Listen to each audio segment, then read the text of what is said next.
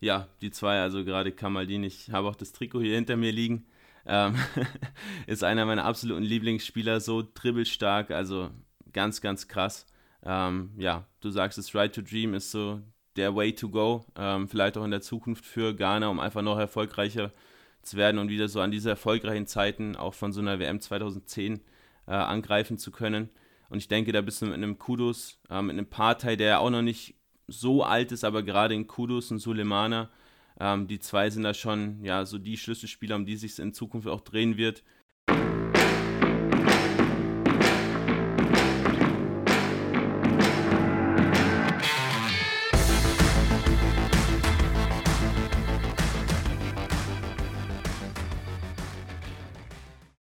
Der Create Football Podcast wird euch präsentiert von ist.de, dem Experten für Weiterbildungen und Studiengänge im Fußball- und Sportbusiness. Hallo und herzlich willkommen zu einer neuen Episode vom Create Football Podcast. Heute wieder in gewohnter Besetzung, ähm, im normalen Format zurückgekehrt. Quirin, du bist auch wieder mit dabei. Ich bin auch wieder mit dabei und heute haben wir ein sehr, sehr interessantes Thema mitgebracht. Ich muss sagen, ich war selten vor einer Podcast-Folge wirklich so motiviert, die aufzunehmen wie heute, weil es einfach um ein Thema geht, was uns beide eigentlich so in unserer täglichen Arbeit nicht so komplett berührt ähm, und auch wahrscheinlich den ja, Großteil der Zuhörer nicht so komplett berührt. Ähm, aber es geht um den Afrika Cup, Mats. Ähm, ein Turnier, was am 9.1., also jetzt, wir nehmen am Donnerstag auf, am Sonntag startet.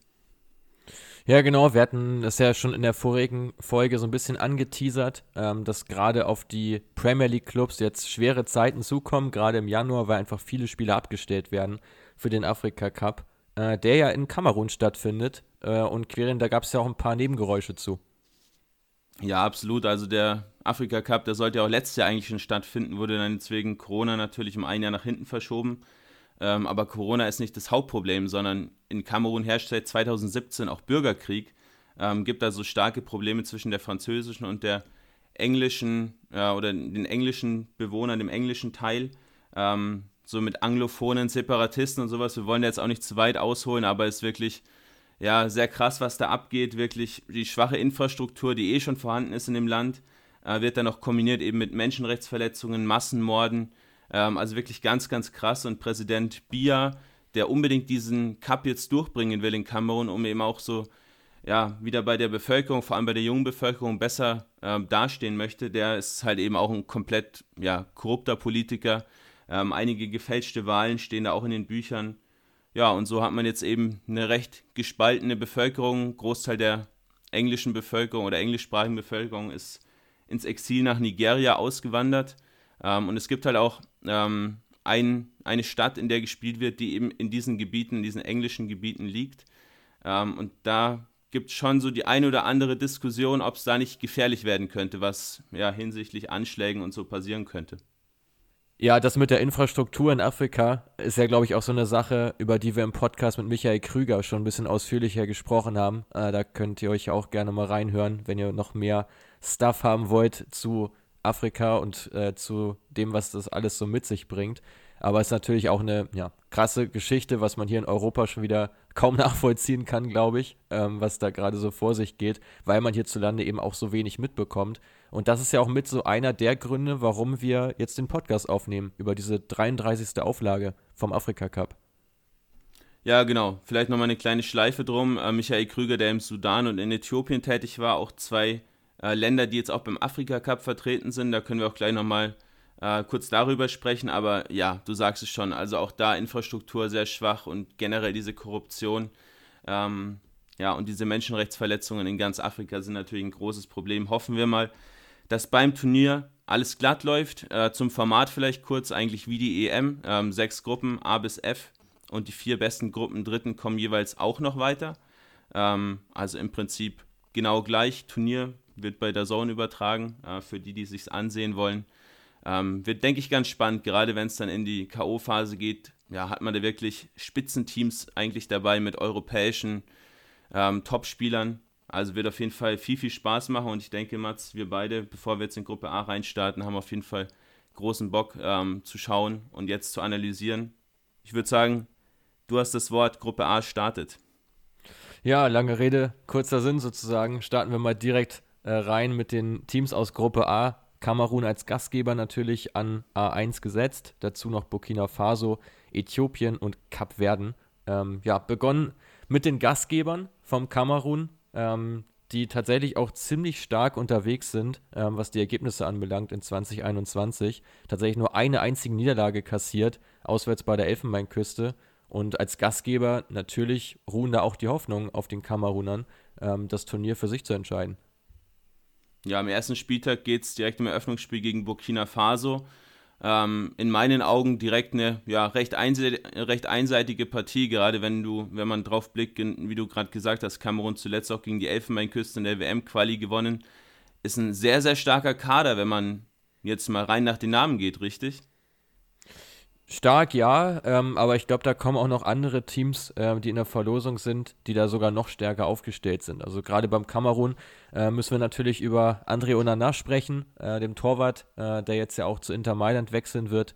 Ähm, ist ja mit einer der Pioniere der afrikanischen Torhüter, die jetzt auch Europa äh, endlich mal erobern. Wir werden hier auch noch viele Teams äh, gerade hier im Überblick haben, die eben über keinen sonderlich starken Keeper verfügen. Also gerade die Torwart-Thematik in Afrika ja weiterhin riesig und Onana, vor allem mit seiner Spielstärke, mit seiner Sprungkraft, ja schon echt eins der außergewöhnlichen Talente, der ja jetzt aufgrund dieser Doping-Geschichte über einige Zeit hinweg gesperrt war und das jetzt ja auch, glaube ich, sein erstes Pflichtspiel erst wieder sein wird, oder? Ja, ich, ich habe mich auch gewundert, dass er überhaupt nominiert wurde, aber natürlich klar, ähm, da gibt es nicht sonderlich viele gute Keeper, äh, die dafür in Frage kommen für den Kamerun. Ähm, dementsprechend auch klar und wird auch spielen.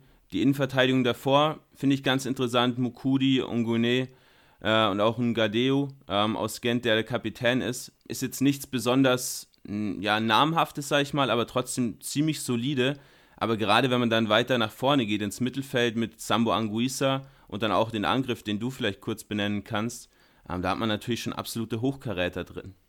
Ja, gerade mit Kai Toko Ikambi äh, aus Lyon, sehr erfahrener Spieler, der sowohl auf dem Flügel als auch im Sturmzentrum zum Einsatz kommen kann. Dazu dann noch Abu Bakar, so der ja schon fast Altmeister, würde ich sagen, ist aber auch erst 29 tatsächlich, auch eine richtige Kante vorne drin. Also generell, glaube ich, bei vielen Spielern aus dem Kamerun eine sehr, sehr große Physis da, was wir natürlich auch bei anderen Teams haben, aber hier vor allem auch im Offensivbereich, dass da jetzt weniger so die technisch feinen Dribbler sind, sondern eben vielmehr ja, diese Brecher, plus dann eben Nicolas Ngamelio von den Young Boys, äh, der da auch eine überragende Rolle spielt, ähm, ja, extrem gefährlich über seine Vorlagen und ich glaube, du hast ihn ja auch schon mal ein bisschen tiefer analysiert bei unserem Adventskalender. Genau, tiefer analysiert und auch schon live gesehen äh, bei den Young Boys. Ähm, sehr, sehr stark. Also kann sowohl mit dem rechten als auch mit dem linken Fuß quasi alles. Ähm, kann sowohl ins Dribbling gehen, als auch wirklich scharfe Hereingaben bringen. Ähm, und ich glaube, gerade wenn du dann Abu Bakr so einen richtigen Strafraumfuchs da vorne drin hast mit einer guten Physis, aber auch einen Ganago, einen Bahoken oder auch einen Chupomoting, ähm, also auch ja, quasi Bundesliga-Beteiligung hier im Kader dabei, ähm, da hat man schon wirklich gute Abnehmer und das ist für mich ein Kader, der wirklich sehr, sehr ausgeglichen wirkt ähm, auf den ersten Blick. Und ich denke, die Gruppe sollte man locker überstehen, oder? Die Gruppe sollte man auf jeden Fall äh, überstehen. Ich finde dabei noch ganz interessant zu erwähnen, äh, ich habe mir auch die Taktik ein bisschen angeschaut äh, vom Kamerun, dass der extrem torarm äh, das Team unterwegs ist. Also wirklich sehr, sehr wenige Tore erzielt, aber auch eben sehr wenige kassiert. Also eine Mannschaft, die eben sehr, sehr stabil daherkommt, ohne jetzt spielerisch, wer weiß, wie zu glänzen. Ich glaube, das wird man auch da im Turnier wieder sehen. Was sie aber können, ist die, vor allem diese taktische Flexibilität von Trainer, Trainer Toni Conceição, dem Portugiesen, der tatsächlich permanent mit anderen Systemen auflaufen lässt. Also die letzten Spiele im 4-4-1-1 vier nochmal, die letzten Spiele im 4-4-1-1-System, 4-3-3, dann auch wieder Fünferkette, Dreierkette gespielt. Also da war vieles dabei. Sehr, sehr flexibel, kaum zu greifen. Ähm, die Kameruner und dabei extrem diszipliniert. Und das ist, glaube ich, gerade bei diesem Turnier ähm, was Außergewöhnliches. Ja, spannend. Dann lass uns doch äh, gleich mal überleiten zu Burkina Faso, zum Gegner im ersten Gruppenspiel. Ja, gerade Burkina Faso, ähm, glaube ich, für viele erstmal so ein großes Fragezeichen, äh, so auch spielerseitig. Wer, wer spielt da so mit? Sind die gut? Sind die schlecht? Man muss schon sagen, Burkina Faso hat durchaus Potenzial, hier für eine Überraschung zu sorgen. Ähm, haben einen sehr hohen Expected Goals, wird jetzt auch gehabt in der Quali zur Weltmeisterschaft äh, von 1,6. dazu ja auch das Team vom Leverkusener Edmond Tapsoba, äh, der auch in der Innenverteidigung dabei sein wird. Und natürlich vorne vor allem der Star Bertrand Traoré, äh, den du ja auch schon von seinen Stationen in Europa kennst. Ja, klassischer ja, Flügelstürmer, sehr, sehr starkes Dribbling, hohes Tempo. Ähm, ist tatsächlich überraschend, was man jetzt doch für klassische ähm, oder für, für wirklich Top-Spieler im Kader hat. Ich habe Burkina Faso jahrelang immer nur mit Jonathan Pietreuper in Verbindung gebracht ja. äh, vom, genau. vom, HSV. Ähm, aber jetzt Tabsoba Traoré, zwei, zwei absolute Stars fast schon, ähm, die jetzt beide auch in Top-Ligen sich beweisen können. Ähm, ich finde aber auch Issa Caboret und Hervé Coffey, den Keeper, sehr, sehr spannend. Gerade Caboret ähm, der ja Man City gehört, in der City Group ja auch zu Hause ist, der jetzt nach Troyes ausgeliehen ist.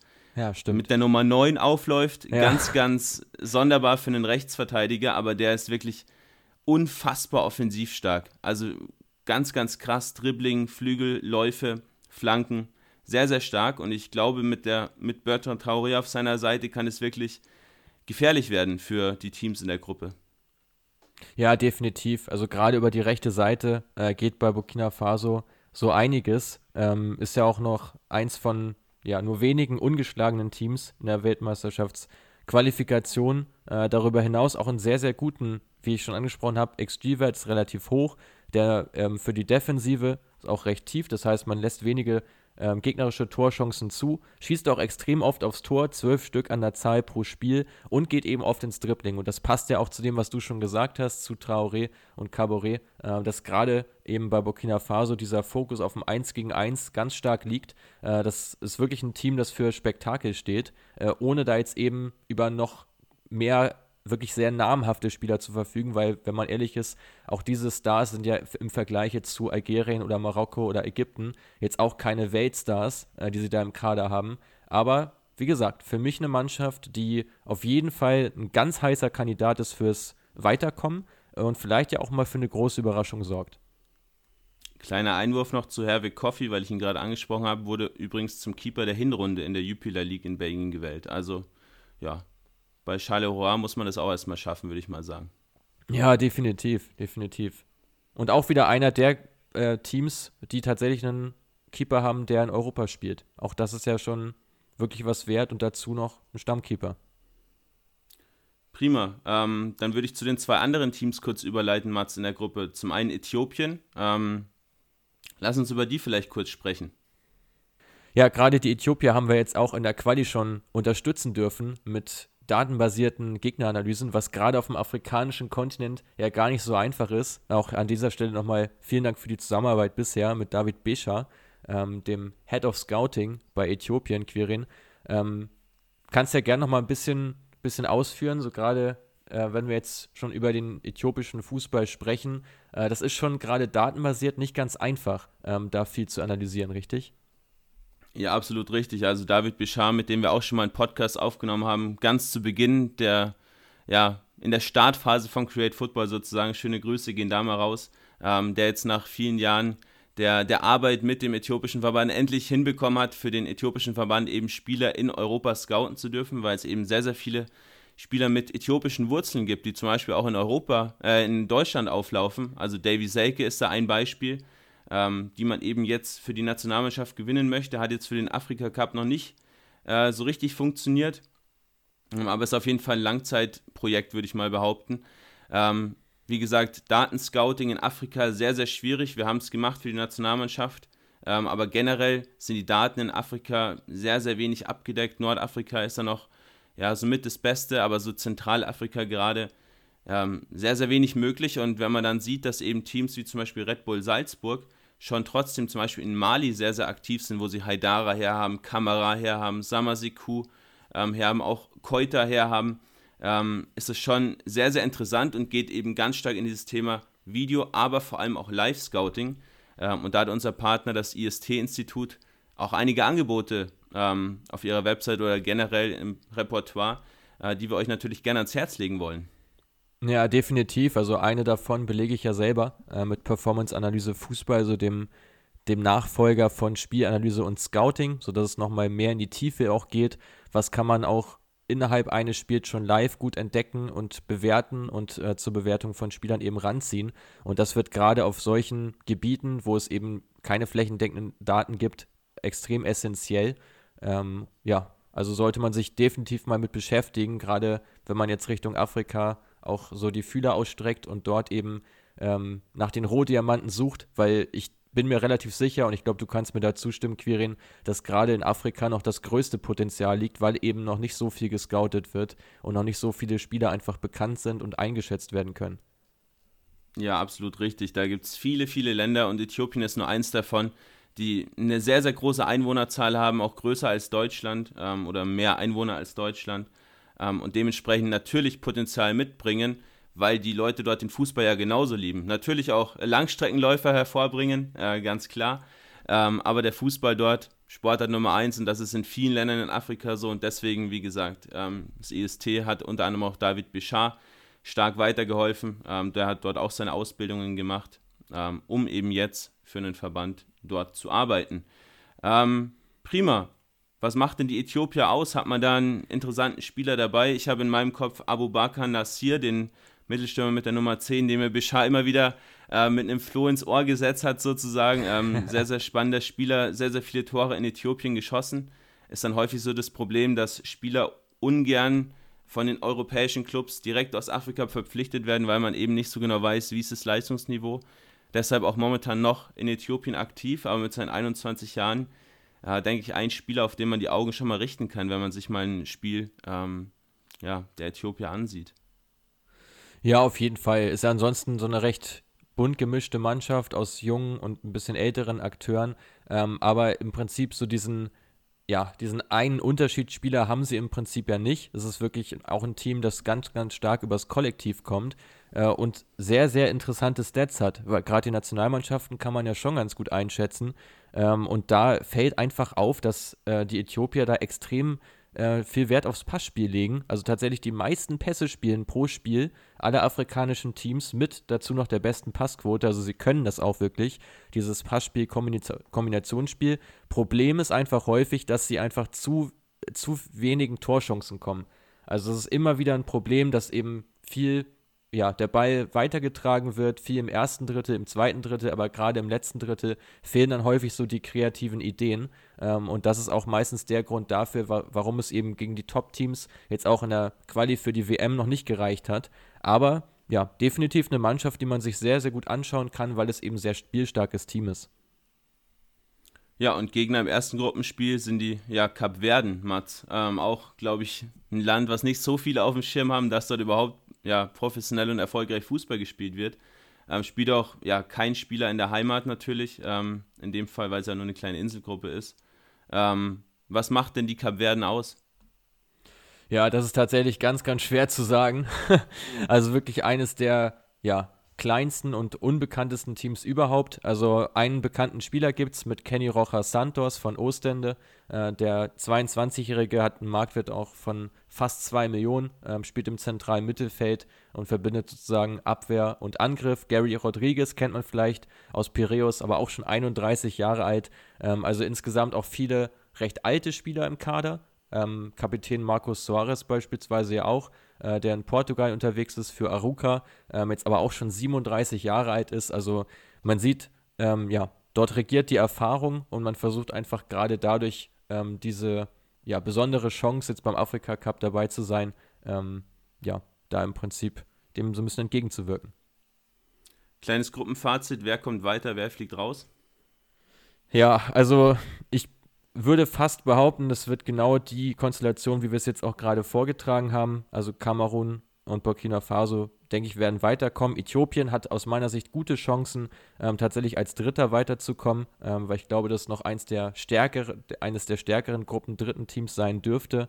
Ähm, für die Cap werden sehe ich ehrlich gesagt nicht, dass sie da eine besonders große Chance besitzen, eine Runde weiterzukommen. Prima, dann ähm, direkt der Sprung in Gruppe B. Teams Malawi, Senegal, Zimbabwe und Guinea. Ich habe da gleich zwei, ähm, ja, ganz, ja, amüsant ist vielleicht das falsche Wort, aber interessante Anmerkungen. Aber start du doch erstmal gerne rein mit dem Senegal.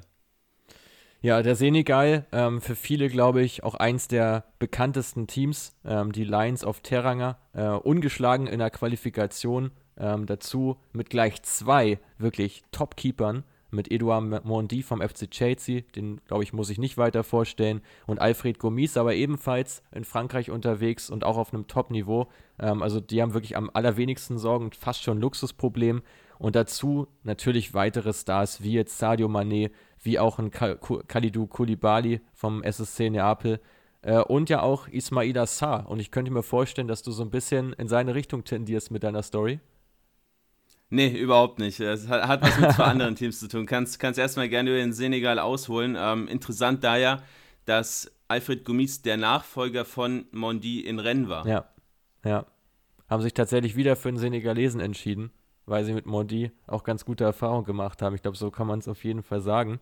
Ein ganz interessanter Youngster ist darüber hinaus noch Pape Sarr, vom FC Metz, äh, der ja schon von den Tottenham Hotspurs verpflichtet worden ist, jetzt nochmal für die Rückrunde zurückverliehen äh, nach Metz, wo er ausgebildet wurde. Ähm, auch noch extrem jung, extrem dynamisch, sehr, sehr starke Statistiken auch darüber hinaus als ja, Box-to-Box-Player mit vielen Balleroberungen, aber auch eben vielen Pässen, äh, die er äh, ins in die gegnerische Hälfte trägt. Ja, Saar habe ich eben schon angesprochen. Da gab es ja eine Riesendiskussion mit dem FC Watford, die ihn tatsächlich nicht freistellen wollten für den Af Afrika Cup. Ähm, ja, haben, letztlich hat sich der Senegal da durchgesetzt äh, und Saar darf doch einreisen, nachdem es da wirklich hin und her ging. Ähm, also, ja, der Senegal fast schon in Top-Besetzung, kann man sagen, und auch in sehr guter Form. Ja, für mich auch einer der absoluten Favoriten auf den Turniersieg. Also, du hast es gerade schon gesagt, Mondi hinten Kulibali und Pape Abu Sisse, den ich auch in Piraeus gesehen habe, den ich für einen wirklich sehr, sehr kompetenten Innenverteidiger halte, der wirklich brutal stark ist, ähm, sowohl im Aufbauspiel als auch mit seiner Physis in der Luft, am, im Bodenzweikampf. Ähm, damit Fode Balou Touré einen, einen, guten Linksverteidiger. Rechts muss man mal sehen, vielleicht so ein bisschen die Schwachstelle im, im Team, aber dann Pape Sarr, Idrissa Gay, auch Pape Gay aus Marseille, ähm, den ich brutal stark finde, der sich dort auch durchgesetzt hat. Ähm, und dann offensiv, ich glaube, Sadio Mane, Ismail Assar, Boulaye Dia braucht man nicht so viel zu sagen. Ähm, aber auch ein Bamba Dieng, einen interessanten Youngster, eben auch aus Marseille, der in der Saison gerade durch die, durch die Verletzung von Milik so seine Chance genutzt hat und dort ähm, auch das eine oder andere Mal schon getroffen hat. Also die sind wirklich von vorn bis hinten brutal stark aufgestellt. Ja, kann, kann man wirklich nur so unterschreiben. Äh, Habib Diallo kann man auch noch nennen, äh, den Mittelstürmer von Straßburg, ähm, ja, also im Prinzip wirklich gerade auch im Sturm mit sehr, sehr viel Tempo gesegnet, aber auch Abschlussstärke. Nicht zuletzt natürlich durch Manet. Und das sieht man ja auch an den Schüssen. 14 Stück pro Spiel, 40 Prozent davon gelangen aufs Tor. Also wirklich auch ein sehr, sehr guter Wert. Große Genauigkeit, ähm, viele Expected Goals, über zwei pro Spiel. Ähm, also insgesamt, ja, Statistiken und ein Kader, äh, der dem eines Turnierfavoriten gleich wird oder gerecht wird. Äh, und ein wirklicher Star war jetzt ja auch schon äh, bei der letzten Weltmeisterschaft der Trainer, nämlich Aliou Cissé, äh, der mit seinen Dreadlocks äh, am Start ist. 45 Jahre, einer der ja, wohl stylischsten Trainer, äh, die es im weltweiten Fußball überhaupt gibt. Ähm, ist jetzt auch schon seit 2015, also seit über, ja, schon fast sieben Jahre jetzt im Amt. Äh, also auch wirklich da große Kontinuität und ich glaube, dass sich der Senegal da auch wirklich gut entwickelt hat die letzten Jahre über und immer wieder kleine Schritte gemacht hat. Ja, und ich kann mir gut vorstellen, dass es dieses Mal wirklich dann auch für einen Titel reicht. Ja, und im ersten Spiel sollte es gegen Simbabwe gehen, sollte sich da die FIFA nicht noch einschalten. Da starte ich direkt mal mit der ersten verrückten Geschichte. Ähm, da sich ja die Regierung des oder die Regierung Simbabwes stark in die ganzen Fußballgeschäfte eingeschaltet hat, ähm, hat die FIFA damit gedroht, den Simbabwe von dem AFCON ja, zu disqualifizieren. Und da ist bis heute noch keine finale Entscheidung getroffen, äh, was da jetzt eigentlich Stand der Sache ist. Ähm, habe auch ja, recht lang recherchiert, ob es da jetzt ja, final eine Meinung zu gibt. Ähm, gibt es aber tatsächlich noch nicht. Also ja, mal sehen, ob das erste Spiel dann tatsächlich so stattfinden kann. Ja, ja auch richtig kurios, glaube ich, kann man, kann man nicht anders sagen.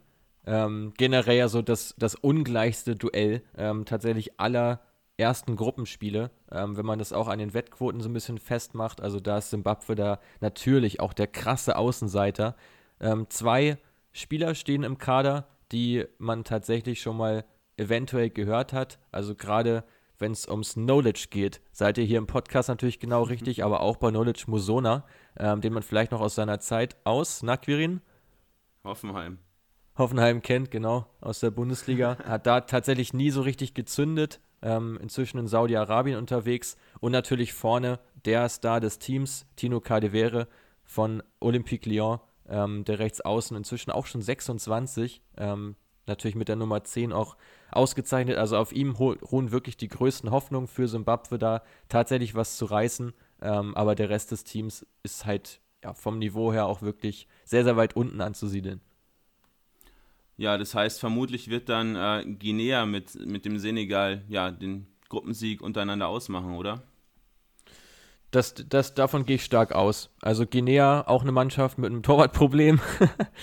auch wirklich nur Spieler, die auf dem afrikanischen Kontinent äh, unterwegs sind. Ähm, in der Abwehr noch mit Florentin Pogba, ähm, einen zumindest bekannten Namen. Ähm, aber das Prunkstück ist tatsächlich das Mittelfeld und dann eben die Offensive bei Guinea mit Nabi Keita, der vom FC Liverpool dabei ist, mit Amadou ähm, Diawara, dem Römer und natürlich auch Leipzig-Neuzugang Idax Moriba, der sich für Guinea entschieden hat ähm, und für die Nationalmannschaft aufläuft. Also die drei ähm, sind natürlich wirklich das Prunkstück sozusagen im zentralen Mittelfeld. Vorne gibt es noch Sorry Kaba und Mohamed Bayo, der wirklich eine ganz, ganz starke Saison spielt für Clermont in Frankreich. Also ja, auf die Spieler sollte man auf jeden Fall mal schauen und für mich Guinea der Favorit auf Platz 2. Ja, Guinea steht jetzt so ein bisschen mit so einer, ich würde mal fast sagen, goldenen Generation. Ähm, so ja, vor dem Sprung jetzt so eigentlich mal hin, vielleicht auch mal zu einer WM. Ähm, Saidou Sow, Mohamed Kamara ähm, aus Saint-Etienne und Bern kann man auf jeden Fall noch nennen, die die Innenverteidigung da bilden mit 19 und 24 Jahren, zwei sehr, sehr junge äh, Akteure und auch Agibu Kamara. Also diese ganzen Spieler, die wir jetzt genannt haben, ja. haben wir, glaube ich, vor ein paar Monaten auch schon mal auf Instagram ähm, geteilt, um euch eben auf diese goldene Generation hinzuweisen. Gerne da mal vorbeischauen, wer es noch nicht getan hat, at createfootball-com. Ähm, Agibou Kamara, der ja aus der zweiten Mannschaft von Lille nach Piraeus gewechselt ist, quasi ohne ja, Chancen in Piraeus dann auch zu spielen, aber sofort zum absoluten Stammspieler im offensiven Mittelfeld geworden. Ähm, starke Dribblings, guter Abschluss, sehr, sehr präzise im Abschluss. Also schon, ja, das Mittelfeld, das Brückenstück, wie du richtig sagst. Denke auch, man kann sich gute Chancen ausrechnen, zumindest in der Gruppe weiterzukommen. Ja. Glaube aber, der ja, Präsident des Landes hat da andere Vorstellungen, der gesagt hat in einem großen Interview vor ein paar Wochen, wenn Guinea nicht den Afrika Cup gewinnt, muss die komplette Mannschaft die ganze Entwicklung, was in den letzten Jahren rein investiert wurde, aus eigener Tasche zurückzahlen.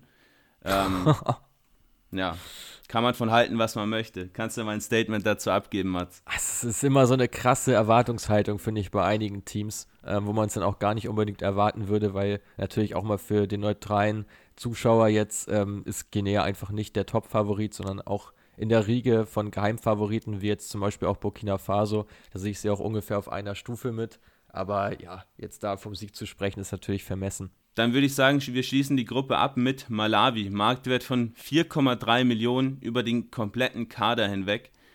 Ja, ich glaube, da wird es nicht weitergehen nach der Gruppe, oder?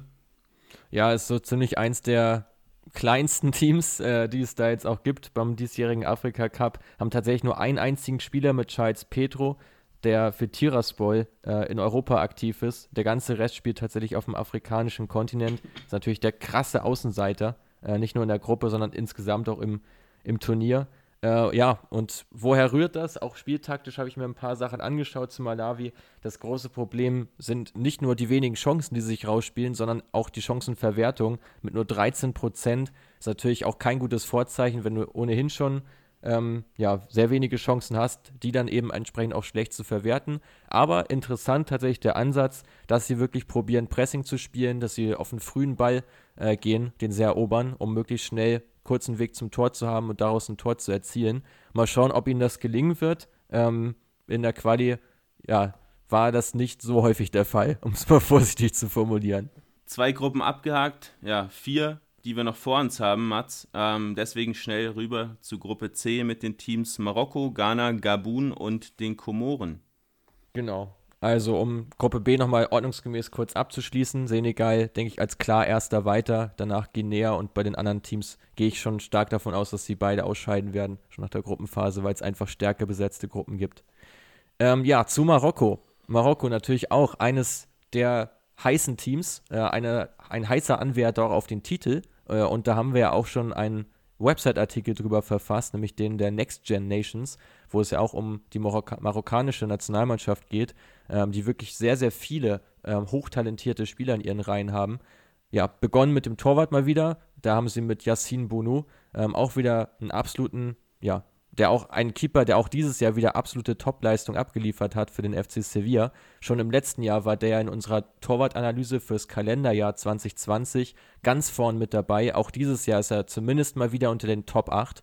Ähm, auch da schon mal der Teaser auf den E-Talk 2022, wo wir auch dabei sein werden äh, und uns mit der Torwart-Thematik in Europa noch mehr beschäftigen. Ähm, also wie gesagt, auch hier Yassin Bonu wieder eine absolut starke Leistung. Und in der Abwehr für mich, Quirin, auch eine der stärksten im ganzen Turnier, die vor allem sehr, sehr spielstark daherkommt mit Hakimi, Nayev Aguer und Saiz ähm, von den Wolves.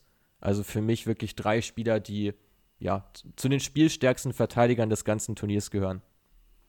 Ja, gerade Nayev Aguer, ich glaube, wer uns verfolgt hat, ihn auch schon das eine oder andere Mal gehört, spielt nicht nur bei einem sehr spannenden Team mit Star drin, sondern weist auch sehr, sehr spannende Einzelstatistiken aus, gerade wenn es eben darum geht, äh, diese progressive Passdistanz, also wie viele, Bess, wie viele Pässe er nach vorne spielt, die dann auch wirklich einen Mehrwert haben, ähm, Gegner überspielen, generell Pässe an sich, viele Ballaktionen. Ähm, ganz, ganz spannend. Romain Saiz, der eigentlich so aus dem, aus dem, defensiven Mittelfeld kommt, eben auch diese Passstärke mitbringt. Ähm, ja, Hakimi, glaube ich, brauchen wir nichts zu sagen. Interessant finde ich die Linksverteidigerposition mit Adam Massina, ja, ein Spieler, der bei, den, bei Watford schon ja, das eine oder andere Spiel gemacht hat in der Saison. Ähm, aber gerade Sufjan El Karouani finde ich spannend, der momentan noch verletzt ist. Ähm, ich kann auch tatsächlich nicht sagen, ob er im Turnier dann auch zum Einsatz kommen könnte, aufgrund der Verletzung. Ähm, aber der ist ja brutal stark für Nijmegen in der Eredivisie, äh, auch gesetzt letztes Jahr im Aufstiegsjahr. Brutal starke Werte auch im Offensivspiel, also schon recht ähnlich auch zu Hakimi, da hat man schon eine starke Flügelzange in der Abwehr. Ja, Spielstärke in der Abwehr, aber auch Spielstärke im Mittelfeld, äh, wo man ja auch stark aufgestellt ist mit Amrabat aus Florenz, äh, dem Frankfurter Ayman Barkok und da auch mit Cher, spricht man ihn hoffentlich richtig aus, äh, von letztes Jahr ja QPR, wo du ja auch eine spannende Statistik hattest. Ne, Chair wahrscheinlich, ne? Chair ist besser, Chair. oder? Chair. Ja, jetzt haben wir es. Jetzt haben wir es besser. Sonst sehr englisch ausgesprochen. Obwohl er, wie gesagt, für QPR unterwegs. Da hattest du auch mal eine spannende Statistik über ihn, was ähm, die Expected Assist äh, betrifft, ne? Genau, hatte letztes Jahr in der Saison vier Assists auf die gesamte Saison gerechnet, aber nach Expected Assists 18. Also 14 weniger Assists ja, am Ende des Tages auf dem Papier gehabt als er eigentlich hätte machen können. Damit war er wirklich in der absoluten Top-Riege unterwegs mit einem Memphis Depay etc. Ähm, also ganz, ganz spannend. Auch überraschend, dass er im Sommer nicht gewechselt ist. Ähm, ja, hoffe, dass er dann auch zum Einsatz kommt, aber hat da schon auch einiges an Konkurrenz, gerade so ein Fachir, äh, der jetzt nur noch für Sivas, Sivaspor spielt, aber der auch lange in La Coruña ähm, die Fäden im offensiven Mittelfeld gezogen hat und auch Selim Amala, äh, von Standard Lüttich, der auch eine Weile lang verletzt gefehlt hat, aber der auch brutal in Form kommt, sehr, sehr abschlussstark agiert. Ähm, also Mittelfeld und Abwehr sind ja ziemlich spielstark. Ja, und ich glaube, die Offensive mit Bufal, mit einem Yusuf Enesiri sind dann auch genug Spieler da, um auch dann vorne die Chancen zu verwerten. Ja, definitiv. Und ich finde auch gerade stark, dass ähm, Marokko da jetzt auch nicht so festgelegt ist, ob sie jetzt mit Flügelspielern oder ohne spielen. Haben auch einige Spiele in einer engen Raute bestritten, also mit einem ja, 4-4-2 mit enger Raute, wie gesagt, mit dem hohen Fokus auf dem Zentrum. Auch das ist möglich. Oder man setzt eben auf die Flügelspieler wie Bufai oder auch ein Muni El Haddadi, äh, die wir jetzt noch nicht angesprochen haben, ähm, und wird darüber im Prinzip gefährlich. Also im Prinzip können die sich auch fast komplett nach dem Gegner richten, was jetzt da die bessere Taktik ist. Auf einen Spieler müssen sie allerdings verzichten und das ist Hakim Ziyech, ähm, der aufgrund eines Streits mit dem Trainer Halihorzic ähm, ja, nicht im Kader steht. Äh, die, beide sind, die beiden sind sich, man kann schon bald sagen, Spinnefeind äh, und unter Halihorzic wird ähm, Ziyech da auch nicht mehr auflaufen für Marokko. Genau, ansonsten noch Tarek Tissot Dali dürfte ja, unseren Followern vielleicht auch was sagen, war unserem Adventskalender. Ähm, auch am Start, spielt in Gent in Belgien und ja, ist eigentlich ein Flügelspieler, aber dringt extremst häufig mit seinen starken Dribblings in 16er ein. Da, Mats, ich habe dir die Statistik ja auch damals gesagt, 7,5 Ballaktionen pro 90 Minuten im Strafraum. Ich glaube, ich habe noch nie einen höheren Wert gesehen. Also wirklich ganz, ganz krass. Ähm, und dazu eben auch sehr, sehr abschlussstark und torgefährlich. Jetzt auch schon mit 10 Treffern in der aktuellen Saison.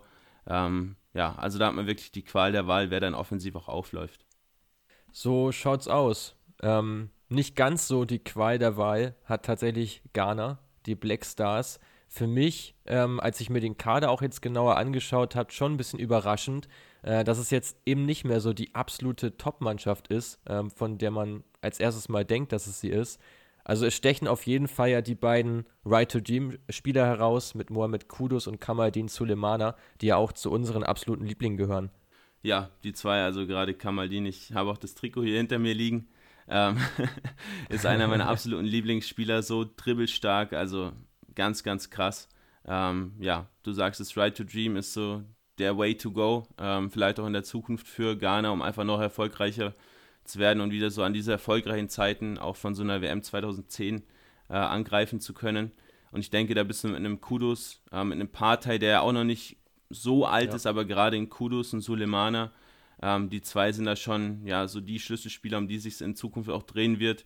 Die Ayu-Brüder sind jetzt auch ein bisschen in die Jahre gekommen, also ja, der Kader hat nicht mehr die Qualität, wie er vor ein paar Jahren noch hatte, muss man schon ganz klar so zugeben.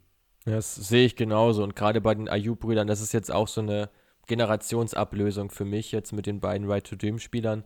Ähm, ganz interessant auch noch der St. Paulianer, Daniel Kofi Kire, äh, der auch eine ganz, ganz starke Hinrunde gespielt hat, in der zweiten Liga ja auch Tabellenführer ist äh, mit den Kiezkickern. Auch er ist mit dabei, hat auch die Rücknummer 8 bekommen, also wird da auch eine ganz gute Rolle spielen. Ähm, und ja, wie gesagt, also generell für mich ist äh, Ghana tatsächlich keiner der Turnierfavoriten.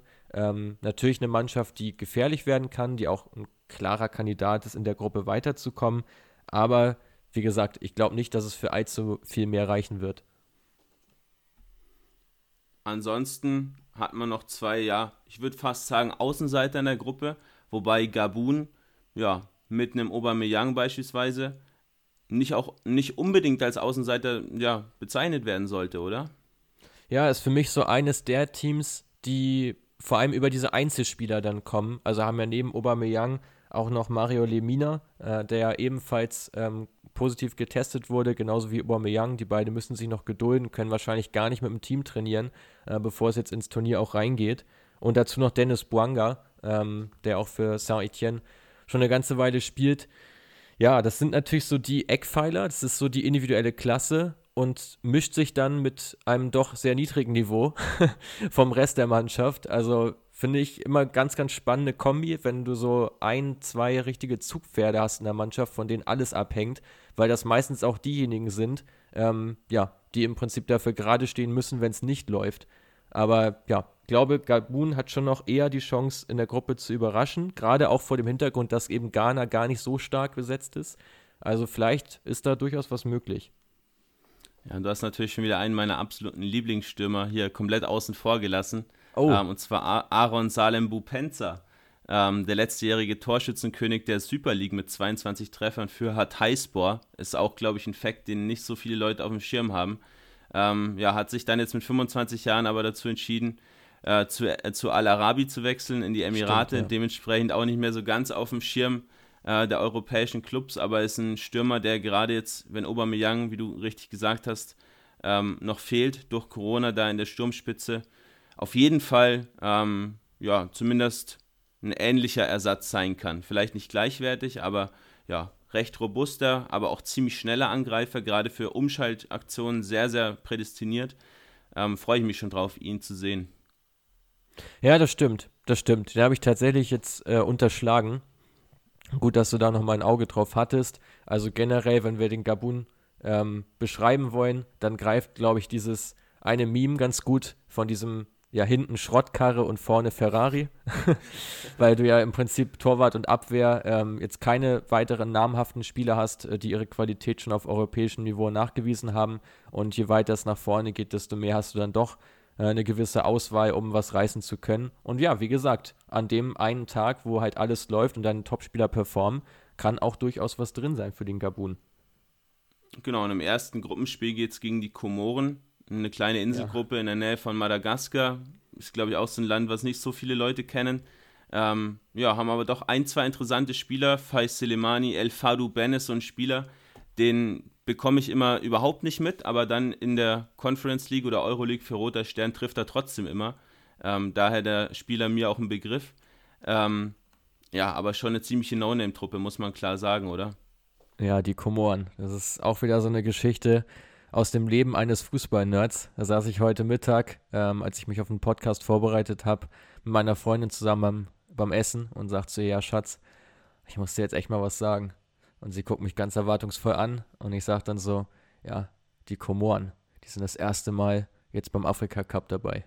Also ja, ich glaube, man kann sich ungefähr vorstellen, wie das Leben manchmal so ist, wenn man mit so einer extrem fußballverrückten Person zusammen ist. Also das ist wirklich eine Mannschaft, die ja überhaupt noch für gar keine Schlagzeilen gesorgt hat. Also völlig unbeschriebenes Blatt ähm, für alle. Sehr, sehr viele Ligue 2-Spieler übrigens, gerade in der Abwehr, ähm, die dort aktiv sind. Und ja auch ein, nur eins von nur zwei Teams neben Gambia, äh, die noch ohne bisher eine Afrika-Cup-Teilnahme sind. Also wie gesagt, finde ich schon überraschend eigentlich, dass ansonsten ja im Prinzip alle einmal abgedeckt worden sind. Ja, ähm, was macht die Komoren aus? Auch da habe ich mich ein bisschen mit der Taktik beschäftigt. Auch hier wollen wir natürlich was liefern, gerade wenn es so ein völlig unbekanntes Team ist. Also Chancenarmut herrscht dort auf jeden Fall. Ähm, zwei Stück pro Spiel. Im Durchschnitt sind es eigentlich fünf bei den afrikanischen Mannschaften. Haben aber wirklich Stärken im Defensiv-Zweikampf. Also da gehen sie extrem robust, gehen immer wieder mit viel Physis in die Zweikämpfe. Aber genauso schwach ist es eben auch vorne, wo völlig die Durchschlagskraft fehlt. Also eine Mannschaft, die wahrscheinlich sehr viel Wert aufs Abwehrpressing legen wird, aus einer geordneten Defensive heraus spielt und vielleicht über den einen Konter dann mal zum Torerfolg kommt ich höre jetzt schon ganz stark raus, dass, der, äh, dass, dass Marokko als erster durchgehen wird in der Gruppe. Dahinter vermutlich Ghana, Gabun vielleicht als einer der vier besten Gruppen Dritten und die Komoren sind raus. Deiner Meinung ja. nach, oder? Ich glaube, das, das trifft es, glaube ich, ganz gut. Prima, dann leiten wir mal über, genau zu den Teams, auf die ich mich ein bisschen besser vorbereitet habe, und zwar Gruppen D bis F. Schieß los. Ich bin super gespannt und heiß. Äh, Gruppe D, Ägypten, Guinea-Bissau, äh, Nigeria und der Sudan. Ähm, ja, sind auch wieder Teams dabei, die der ein oder andere bestimmt nicht auf dem Schirm hat. Gerade so Guinea-Bissau und Sudan äh, schon ja, wieder ziemliche No-Name-Truppen. Ähm, aber natürlich Nigeria und Ägypten, zwei Teams, die man auf jeden Fall zu den ja, Turnierfavoriten auch zählen kann. Ich will mal mit den Nigerianern reinstarten, wo es ja vor kurzem ja diesen großen Trainerwechsel gab. Gernot Rohr, der die Truppe seit Jahren betreut hat, der, der deutsche Trainer, ähm, ist rausgeflogen. Alles wurde irgendwie umgeworfen. Am Ende jetzt dann doch ja eigentlich so die gleichen Spieler verpflichtet oder berufen, ähm, wie eigentlich auch Rohr äh, berufen hätte. Ähm, aber da kam es trotzdem zu einem kleinen Missgeschick bei Emmanuel Denis. Ich glaube, das hast du auch mitbekommen, Mats, oder? Ja, auf jeden Fall gab es da eine, eine, große Diskussion drüber, ähm, dass er ja quasi so, ja, schon fast, schon fast vergessen wurde, könnte man sagen, oder mehr absichtlich vergessen wurde, oder? Ja, die Mail ist einfach zu spät angekommen. Also, das, das war die Begründung, die da auch ähm, der FC Watford geliefert hat. Emmanuel Denis, der momentan der zweitbeste Scorer ist in der Premier League, da brutal abreißt, der Ex-Kölner, ähm, sehr, sehr stark ist ähm, wirklich Tore und Vorlagen jeweils ja, fast gleich liefert. Ähm, ja, wurde nicht nominiert oder sollte nominiert werden, aber wie gesagt, wurde vergessen oder die Mail ist zu spät angekommen, woran sowas dann immer liegt. Ja, ist eine gute Frage. Ähm, dazu hat man jetzt auch Victor Osimhen noch verloren, der lange verletzt war mit seinem Augenhöhlenbruch und jetzt sich Corona eingefangen hat und auch ähm, Onachu, der Stürmer aus Genk fällt verletzungsbedingt aus. Dementsprechend offensiv schon sehr, sehr stark gebeutelt, die Nigerianer.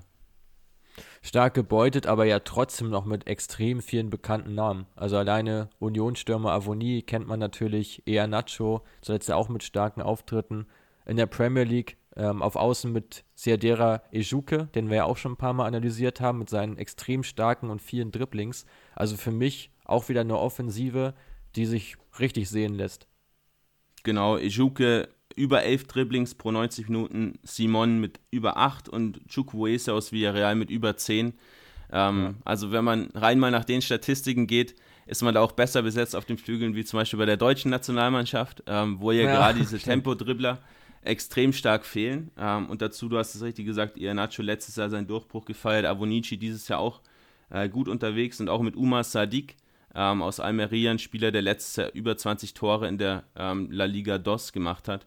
Also offensiv muss man sich da nicht so große Gedanken machen mit Iwobi, mit Onyekuru oder Jinke, auch noch weitere, ja, schon namhafte Spieler dabei im defensiven Mittelfeld, Ndidi, Onyeka und auch Joe Aribo äh, von den Rangers, den ich ganz, ganz spannend finde.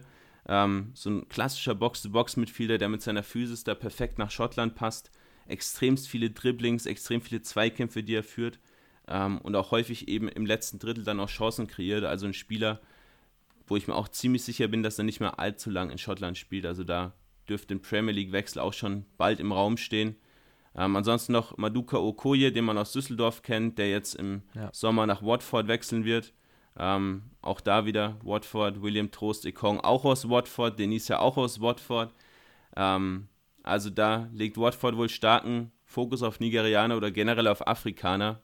Ähm, Etebo ja auch noch ähm, im Turnier, Ismail Assar andere Nationalteams, also die ja, sind da wirklich mit einem starken Afrika-Fokus versehen.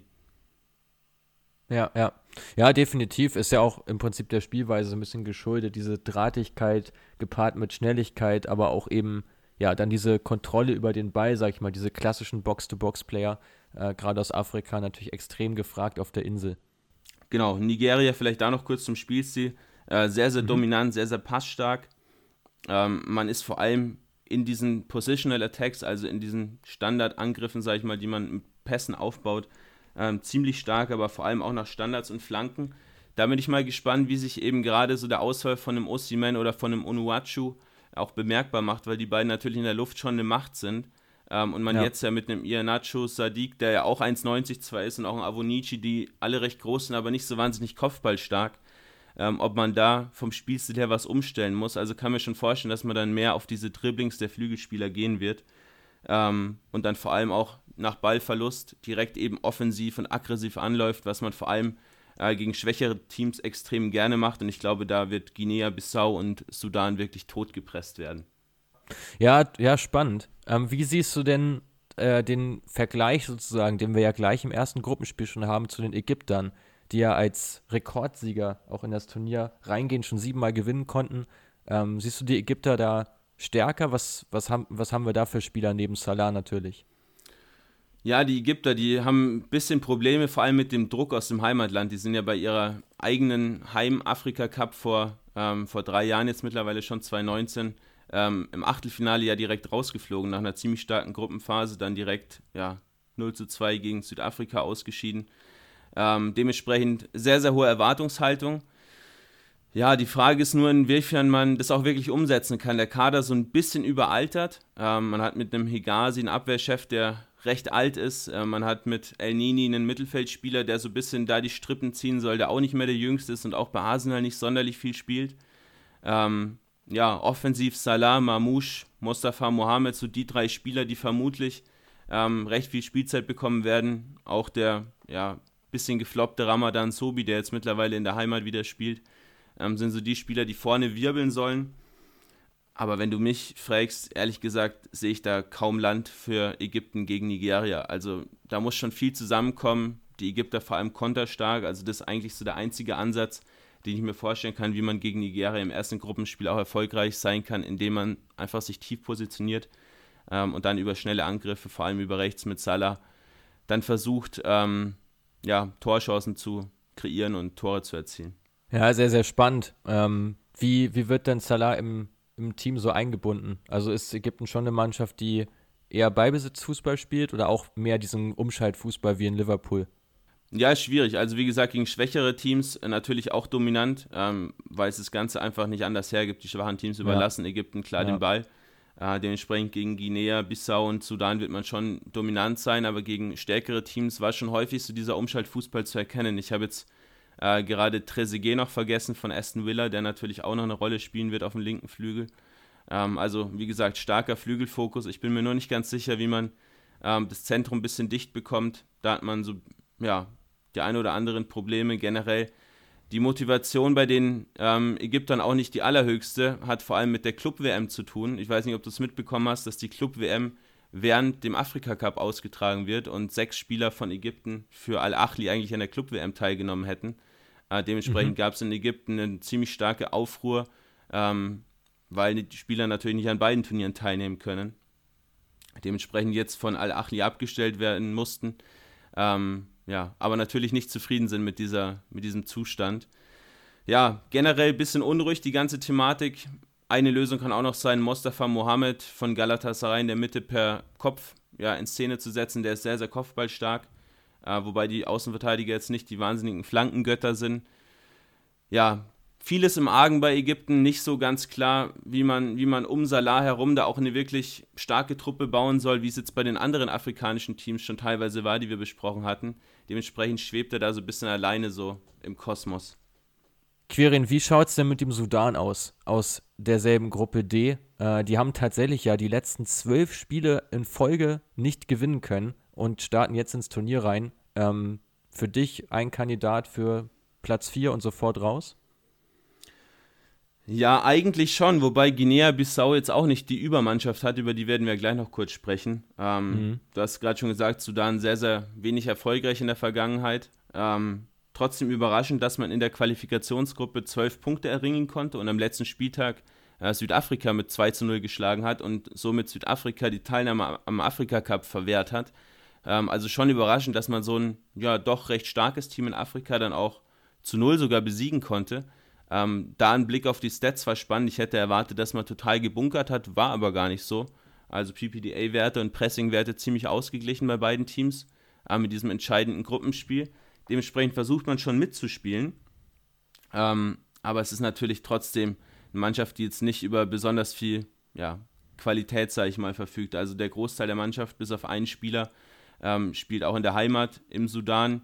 Und der Sudan steht jetzt auch nicht gerade für Fußballkultur mit Mohamed Abdelrahman, so den Schlüsselspieler, der über rechts oder übers, über, die, über den zentralen Angriff kommen kann, ist so, ja, der Man to go mit 15 Länderspieltoren in 25 Spielen, also auch, ja, ganz ordentlich, wie er da netzt, aber wenn man ganz ehrlich ist, da wird es nicht für mehr als ja, Platz 3 und raus. Ähm, reichen, also vermutlich eher sogar Platz 4 und raus.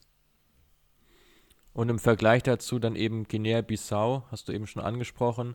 Da gibt es ja schon den einen oder anderen, der äh, zumindest den Fußballexperten äh, unter uns ein Begriff sein könnte. Einer davon ja Moreto Kasama aus Stade Reims äh, mit dreieinhalb Millionen Marktwert, auch jetzt schon, ja, oder erst 23 Jahre alt, also wird sich durchaus auch noch steigern und generell ja schon ähm, ein Kader, wo gerade im Mittelfeld auch so einige junge Spieler Platz finden. Genau, im Mittelfeld ist so das Prunkstück eigentlich bei Guinea-Bissau. Moreto Kasama ja nur 1,65 groß, aber so ein ja, richtig giftiger Box-to-Box-Mitfielder. Ähm, hat so ein bisschen Probleme mit seiner Physis, dann auch in der Defensive viele Bälle zu gewinnen. Ähm, aber gerade so dieses progressive Laufspiel, progressive Umschaltspiel, ähm, da schon ziemlich stark. Muss man sehen, inwiefern er dann da auch ähm, ja, die Defensive mit der Offensive verbinden kann. Denke schon, dass es da Optionen gibt, wobei offensiv halt auch so der Spieler, der treffen kann, so ein bisschen fehlt. Äh, viele Spieler in Frankreich unter Vertrag, ähm, aber auch in Portugal kommt daher, weil man früher mal eine portugiesische Kolonie war und Guinea, Bissau natürlich genau neben Guinea gelegen, Guinea französische Kolonie, dementsprechend so Frankreich und Portugal die zwei Länder, wo die meisten Akteure aktuell auflaufen. Ähm, Mama Balde ist noch ein interessanter Spieler von Estac Troyes. Ähm, auch dieser Partnerverein von Man City, der jetzt aber in der aktuellen Saison noch nicht wirklich seine ja, Dribbling-Stärke auf dem Flügel so in Szene setzen konnte. Ja, schwierig. Ähm, ansonsten noch Semedo und Pelé, zwei Spieler, die man vielleicht noch auf dem Schirm haben könnte, aber die auch vor allem ähm, Falle von Pelé, der zwar die Nummer 10 trägt, aber bei Monaco quasi keine Rolle spielt.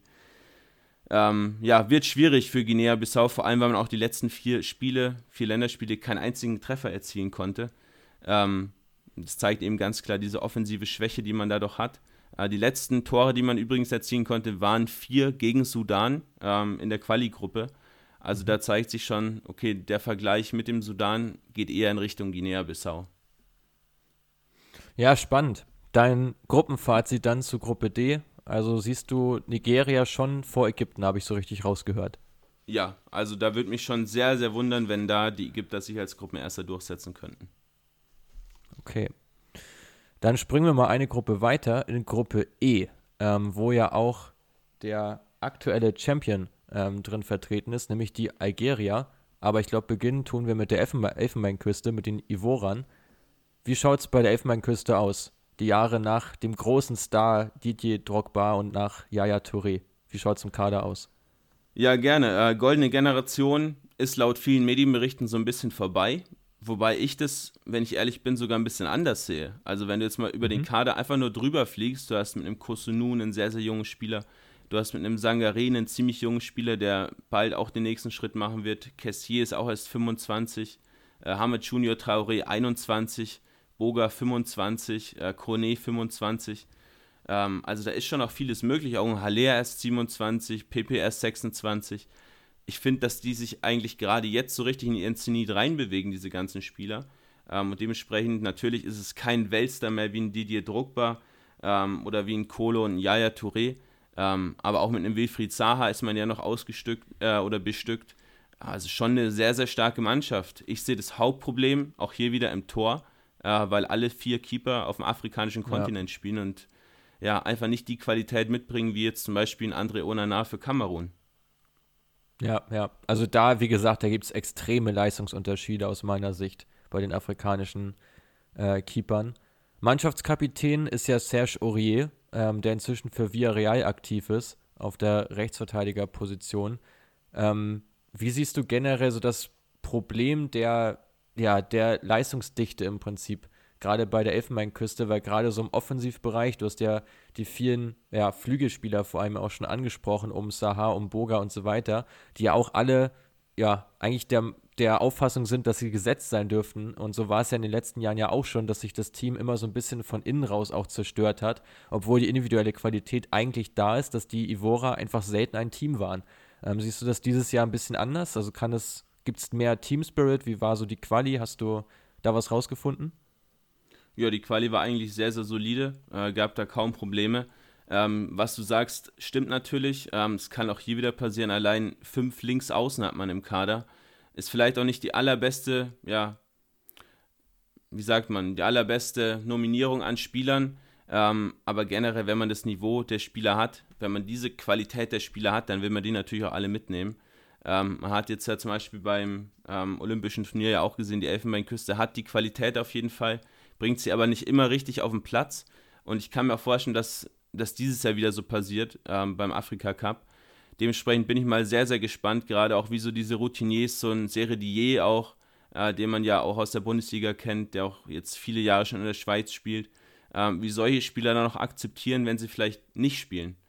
Ähm, generell hat man auch hier wieder so ein bisschen die Probleme, was du ja auch vorhin schon bei, bei dem einen oder anderen Team, ähm, bei Kamerun war es, glaube ich, mit drin hat, ist, dass man zwar ja, sehr viele Offensivspieler hat, aber sich trotzdem nicht so viele Torchancen herausspielt, äh, was bei der Elfenbeinküste so ein bisschen dran liegt, dass man sich immer so richtig in den Strafraum rein kombinieren möchte. Es ist so ein bisschen dieses, ja, man möchte den Ball ins Tor tragen Prinzip.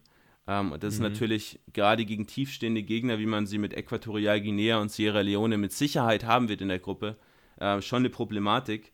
Ähm, aber man hat jetzt einen Sebastian Haller, der in absoluter Topform ist, mit 22 Treffern wettbewerbsübergreifend in der Spielzeit, ähm, den man natürlich flach anspielen kann, den kannst du hoch anspielen, der kann Ball festmachen. Und ich glaube, mit seiner Physis, mit seiner äh, Torgeilheit wird er wirklich der entscheidende Spieler, ähm, der für ja, die Elfenbeinküste die Kohlen aus dem Feuer holen kann. Ob es am Ende für den Titel reicht, schwierig, ähm, aber auf jeden Fall ist der Kader brutal gut allein von den Namen her Sangare und Kissier, die das Mittelfeld da dicht halten. So der eine als Abräumer und passstark, der andere so dieser Box-to-Box-Verbindungsspieler. Ähm, ja, habe ich schon echt Bock drauf, die ganzen Jungs mal zusammen zu sehen. Wie viel Lust hast du denn auf den Titelverteidiger aus Algerien? Ähm, für dich der Turnierfavorit oder siehst du sie ein bisschen drunter an? Ich sehe sie ein bisschen drunter an, aber man muss sie trotzdem auf jeden Fall auf dem Schirm haben. Algerien 39 Spiele am Stück ungeschlagen. Ähm, haben zuletzt 2018 ein Spiel verloren. Ähm, jetzt in der Zwischenzeit den Afrika Cup 2019 gewonnen, haben jetzt vor kurzem den Arab Cup gegen Tunesien gewonnen. Ähm, ja, Wahnsinn, was die abreißen, die Jungs. Und dabei ist es ja eine Truppe, rein von den Namen her, die eigentlich eine ganze Ecke schlechter besetzt ist, wie jetzt beispielsweise die Elfenbeinküste. Ja, eben. Also gerade wenn man den Kader so, so durchgeht, ähm, klar, auch hier finden sich einige absolute Topstars wieder, allen voran natürlich Riyad Mahrez äh, von Manchester City, aber so diese, ja, diese hohen Marktwerte durch die Bank weg, weil einfach viele Spieler im Zenit stehen und bei Topclubs unter, unter Vertrag stehen, die hast du hier schlichtweg nicht. Sind eigentlich eher so ja, Spieler von Teams, die so ein bisschen eine Ebene drunter sind, so ein Youssef Attal zum Beispiel, Nizza, Benze Baini kennt man natürlich aus der Bundesliga, aus Gladbach, Aisa Mandi, Villarreal. Das ist so ungefähr das Leistungsniveau und ich glaube, das ist einfach dahingehend förderlich für die Algerier, weil alle so ungefähr auf einem Niveau auch schwimmen und der Kader eben extrem ausgewogen ist. Absolut richtig und es ist halt einfach so auch diese Mentalität, die Mentalitätssache, die man jetzt auch hat mit diesen Führungsspielern, du hast es gesagt, so ein Mares, so ein Reisen Boli, der auch schon ewig dabei ist, ähm, jetzt zwar nur noch so für das Teamgefüge generell steht, ähm, aber das ist das, was das Team so erfolgreich macht. Dazu mit Okicha, einen Keeper, der schon lange in Europa spielt, ähm, auch eine deutlich höhere Qualität aufweist wie die Jungs aus der Elfenbeinküste. Ähm, und allein wenn man jetzt mal auf den Spielstil blickt, ich habe gerade gesagt, Elfenbeinküste versucht, den Ball ins Tor zu tragen, Algerien dagegen weniger Chancen, dafür sehr, sehr hohe Effizienz, äh, viele Konterangriffe, starkes Passspiel auch im letzten Drittel, ähm, aber auch hohes Pressing und viele Fouls. Also diese Giftigkeit, diese Aggressivität, die man mitbringt, kombiniert eben mit dieser Effizienz, ähm, die gerade so Spieler auch wie ein Brahimi, Feguli, Slimani, die haben einfach schon so viel erlebt in ihrer Karriere. Das ist einfach eine Mischung, die sehr, sehr explosiv und gefährlich sein kann für alle Teams im Turnier. Ähm, dementsprechend darf man die Algerier absolut nicht abschreiben, aber ich glaube, das äh, tut auch kaum jemand. Ähm, einen interessanten Spieler würde ich noch gerne dazu bringen, und zwar Bagdad Bounedjah. Ähm, der hat in seiner Karriere noch nie in Europa gespielt, läuft jetzt momentan äh, für Al-Sad in Katar auf. Ähm, der hat eine brutale Torjägerstatistik. In 110 Spielen 128 Tore und, 21, äh, und 61 Assists. Also, ja, ich meine, ich glaube, da braucht man nicht viel mehr zu sagen, auch wenn es nur Katar ist, aber der Mann, der weiß, wo das Tor steht. Ja, definitiv. Und ich glaube, dass ähm, diese Geschlossenheit ist, glaube ich, so das Riesen, der Riesenschlüssel für Algerien, dass sie alle genau wissen, das ist die Taktik, so wollen wir Fußball spielen und wir wollen vor allem effektiv sein und unsere Chancen nutzen. Und das ist, glaube ich, auch der große Unterschied im Vergleich zur Elfenbeinküste, wo jeder so ein bisschen mehr individuell denkt ähm, und es vielleicht nicht so diesen klaren Matchplan gibt, äh, wie es jetzt bei den Algerien ist, die ja trotz eines Trainerwechsels immer noch auf dieser Erfolgswelle, Erfolgswelle reiten. Also, glaube ich, einiges drin ähm, für Algerien. Hast du noch weitere Punkte oder wollen wir die Gruppe weiter durchgehen? Gehen wir gerne die Gruppe weiter durch. Äh, vielleicht mit Äquatorial Guinea. Ähm, seit fünf Spielen jetzt schon ungeschlagen. Ähm, ist so, ja, die Mannschaft neben Kamerun vermutlich mit der kürzesten Anreise. Äh, liegt ja direkt in diesem Zipfel bei Afrika. Ähm, ist übrigens das einzige Land Afrikas, was mal eine spanische Kolonie war. Dementsprechend äh, spielt der Großteil der ganzen Spieler ähm, in Spanien, aber vorrangig in der zweiten und dritten Liga. Ähm, also auch kaum Stars im Kader, höchstens José Machin, ähm, ja. der aber wiederum in Italien spielt für Monza. Ähm, ist ein, ist ein Box-to-Box-Mitfielder, der aber defensiv vor allem große Probleme hat, mehr so im Offensivbereich äh, seine Qualitäten zum Einsatz bringt.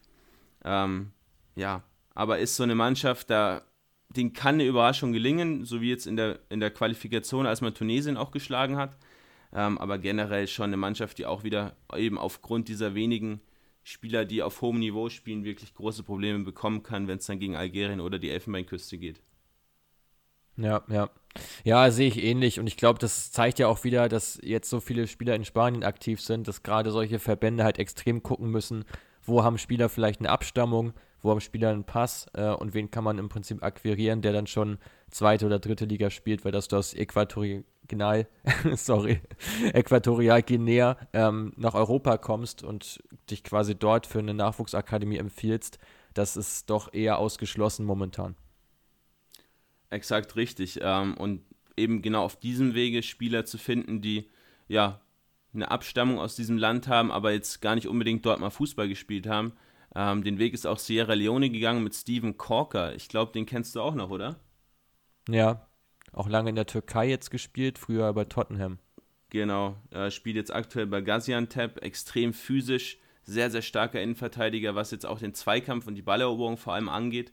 Ähm, ja, ist der Spieler, der da jetzt wirklich überraschend reingerückt ist, der da jetzt so ein bisschen die Defensive stabilisieren soll und Sierra Leone da zumindest mal den dritten Platz bescheren könnte. Ähm, ganz überraschend in der, in der Qualifikation zum Turnier ähm, lag man 4 zu 0 gegen Nigeria zurück, hat sich dann aber noch rangekämpft auf ein 4 zu 4. Also zeigt auf jeden Fall, dass die äh, dass Sierra Leone auch offensiv Potenzial hat, vor allem eben über Mustafa Bundu, ähm, auch ein Spieler, Flügelspieler, der ja wie viele dann eben über Skandinavien den Weg dann schaffen, also von Afrika nach Skandinavien und dann eben den Weg schaffen in eine bessere Liga. Nach Belgien wurde jetzt aber wieder zurückverliehen. Ähm, zweimal nach Kopenhagen ähm, und Aarhus, der so ein bisschen im Leistungsloch steckt, aber trotzdem offensiv ja der Spieler ist, der da vor allem für Kreativität und für ja, Torchancen sorgen soll. Quirin, zu guter Letzt dein Gruppenfazit zu Gruppe E. Ähm, wen siehst du vorn? Wer kommt weiter? Ähm, und wer könnte, ja, oder und gibt es einen Gruppendritten, der vielleicht weiterkommen kann? Ja, ich denke, Sierra Leone hat das Zeug, als Gruppendritter weiterzukommen. Ähm, beim Gruppenersten und Zweiten tue ich mir wirklich schwer. Also ich tendiere fast dazu zu sagen, dass die Algerer sich als Erster durchsetzen werden, weil sie einfach diese ja, Geschlossenheit, was wir gerade schon des Öfteren angesprochen hatten, einfach mitbringen. Und da der Elfenbeinküste einfach ja, den Rang ablaufen können, gerade auch im direkten Duell. Ähm, ja, und Äquatorial Guinea wird höchstwahrscheinlich rausgehen.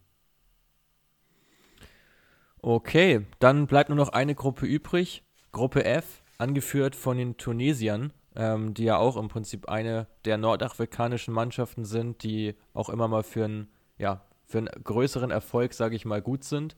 Auf welche Spieler sollte man da besonders achten?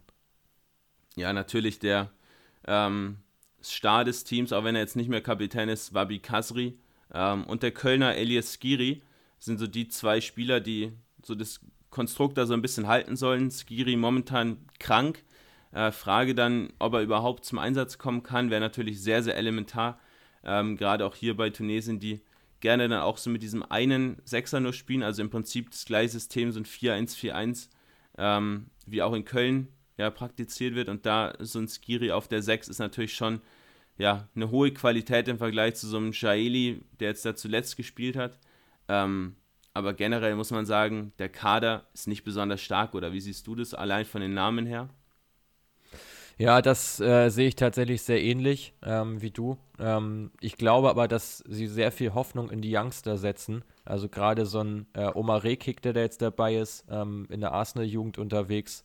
Äh, darüber hinaus sind vor allem natürlich Hannibal Mapri, über den wir auch sprechen müssen, 18-jähriges Top-Talent für Manchester United, auch schon Marktwert von 5 Millionen, kommt bei United natürlich noch nicht so zum Zug, aber ich glaube, alleine seine Nominierung zeigt ja auch, man vertraut solchen jungen Talenten und versucht sie hier auch mal so ein bisschen ins Rampenlicht zu stellen, weil es natürlich gerade für so ein bisschen kleinere Nationen auch einfach wichtig ist, solche ganz jungen Spieler auf eine Bühne zu heben und so dass sie halt bei ihrem nächsten Club einfach mehr Spielzeit bekommen, wenn sie jetzt schon bei einer ja, sehr renommierten Mannschaft spielen und dort vielleicht immer nur in der Jugend zum Einsatz kommen.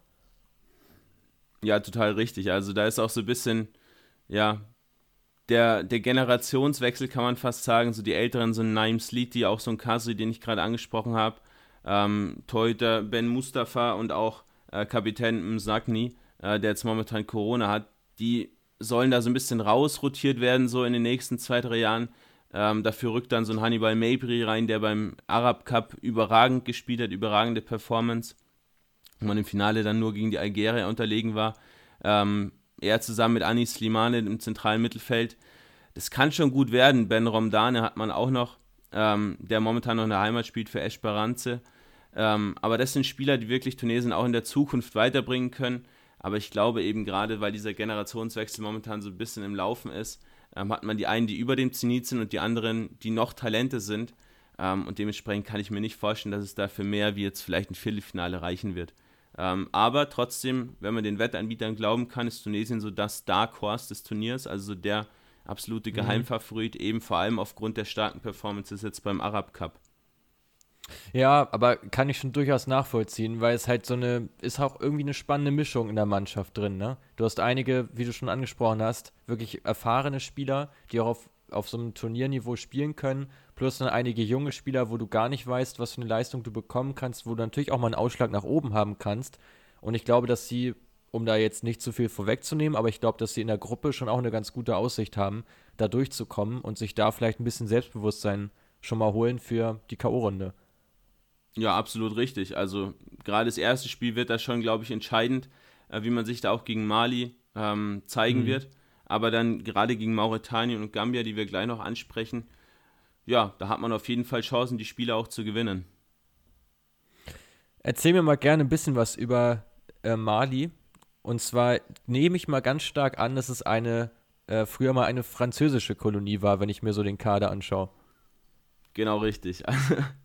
ähm, die, die meisten Spieler in Frankreich unter Vertrag, sehr, sehr, Spiele, sehr, sehr viele ähm, ja, Akteure, zum Beispiel in Laws, in Rennes. Ähm, da Spieler und Spieler, Mats, den du vor allem ziemlich cool findest, ich natürlich auch, äh, Kiki Kuyate. Ja, Erzähl mir doch mal kurz Liebling. was zu ihm. Ja. unser absoluter Liebling vom FC Metz, Innenverteidiger, der wirklich alles wegverteidigt, was es irgendwie geben kann. Sowohl am Boden als auch in der Luft wirklich brutal stark, scheut er wirklich keinen Zweikampf. Ähm, ja, auch erst 24, also könnte aus meiner Sicht auch nochmal echt einen Schritt machen, gerade zum Team, das mit Dreierkette spielt, wofür er, glaube ich, auch prädestiniert ist, so für diesen mittleren Part, so dieser Prellbock quasi in der Abwehr. Und ich denke mal, den wird er auch bei Mali durchaus geben, oder? Ja, kann ich mir auch vorstellen, wobei man häufiger jetzt auch mit einer Viererkette aufgelaufen ist, aber wird natürlich spielen. Also das steht ja. quasi nicht zur Debatte. Ähm, ansonsten noch mit Hamari Traoré und ähm, Haidara aus Lens. Zwei Spieler, die jetzt auch schon ein bisschen in die Jahre gekommen sind, aber vor allem äh, durch ihre Offensivfreudigkeit, durch ihre offensiven Läufe, ähm, gepaart eben mit dieser Physis in der Liga gesetzt sind. Traoré teilweise sogar Kapitän. Ähm, also da ist man auf jeden Fall stark besetzt. Aber natürlich, ich habe es vorhin schon kurz angesprochen, ähm, als es um das IST-Institut ging, ähm, und um Salzburg natürlich um die Scouting-Methoden, das absolute Prunkstück, zentrales Mittelfeld. Mohamed Kamara, Salzburg, Samaseku, Hoffenheim, ähm, Bisuma, Brighton, Haidara, Leipzig. Also ich glaube, da gibt es kaum ein besseres zentrales Mittelfeld, sowohl in der Quantität als auch in der Qualität wie bei Mali. Und vor allem ja auch, wie du schon ansprichst, in der Besetzung. Ne? Es sind alles sehr unterschiedliche Spielertypen, teilweise defensiv orientiertere, wie jetzt Haidara oder Samaseku, dann aber auch wieder Box-to-Box-Player wie Kamara oder Bisuma. Also da ist man schon ganz ausgewogen besetzt und hat jetzt nicht nur denselben Spielertyp drin. Ja, genau richtig. Also Samuel Sekou ja ganz stark gegen den Ball vor allem. Ähm, Kamara kombiniert es so ein bisschen, ist in, in Salzburg so ein bisschen ja. der Spieler, der vor allem sehr, sehr viele Bälle auch gewinnt. Über elf pro ja. Spiel. Ähm, sehr, sehr stark und vor allem dann eben dieses mit einer guten Technik, dieses Passspiel nach vorne auch einleiten kann, Umschaltspiele ähm, oder um, Umschaltsituationen einleiten kann. Äh, Bisuma, der sich die Seele aus dem Leib brennt, der in Brighton so zu diesem Spieler greift ist, den jetzt auch bessere Premier League äh, Clubs haben wollen. Und Haidara, ja, ich glaube, den kennt jeder aus der Bundesliga. Der kombiniert das Ganze nochmal so ein bisschen, ähm, hat so Teile von allen drei. So ein bisschen fehlt mir so der Offensiv-Impact, gerade von Bisuma, der ja. da wirklich nicht so viel macht in der Premier League. Ähm, ja. Da hat man vielleicht so ein bisschen in der, ja, im Spiel nach vorne so ein bisschen Problemchen. Ähm, aber gerade gegen die jetzt doch eher schwächeren Teams in der Gruppe sollte es schon reichen. Ähm, ja, man hat eine solide Defensive, ein starkes Mittelfeld, aber auch leider nur einen soliden Angriff in meinen Augen. Äh, mit Chinepo so als den Star, vielleicht neben El Bilal Touré aus Reims. Ähm, die zwei Spieler, die, auf die man da am ehesten achten sollte. Ähm, Khalifa Koulibaly wird vermutlich im Sturm direkt starten als ja, der große Targetman der aber ja, ja nach, nach der Entwicklung von Kolomuani in, in Nantes auch nicht mehr so viel zum Einsatz kommt. Da fehlt mir so ein bisschen der ja, Torjäger, um es mal ganz platt zu sagen. Macht sich das auch in den Spielstatistiken ähm, bemerkbar? Hast du ja Mali mal ein bisschen angeschaut? Wie, wie agiert die Mannschaft ungefähr? Ja, ist schon auch Umschaltspiel, ähm, ganz stark dabei. Mhm. Ähm, eben gerade über so ein Genepo macht es schon Sinn, aber auch hier, man muss in Afrika immer ganz stark äh, differenzieren, weil man eben Teams hat, die dann nochmal eine Stufe besser sind, gegen die man wieder ganz anders agiert, wie gegen ja, so Teams wie jetzt zum Beispiel Gambia. Ähm, also das wird gegen Tunesien für Mali ein ganz anderes Spiel wie gegen Gambia. Ähm, da wird man viel mit Ballbesitz wieder zu tun haben gegen so diese kleineren Teams.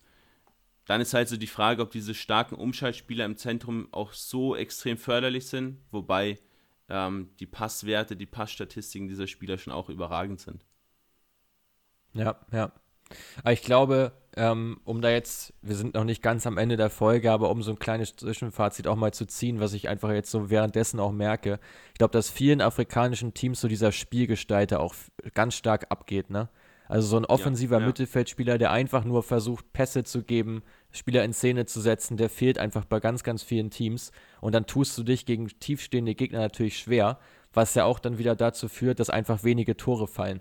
Weil das ist jetzt schon in der Quali wirklich auffällig gewesen, dass ich selbst bei meinen besseren Teams einige dabei hatte, die einfach, ja, 1,4 Tore oder so pro Spiel machen und dass du da mal eine Mannschaft hast, die mehr scoret, ist schon auch eine Seltenheit und das sind dann auch schon direkt die absoluten Turnierfavoriten.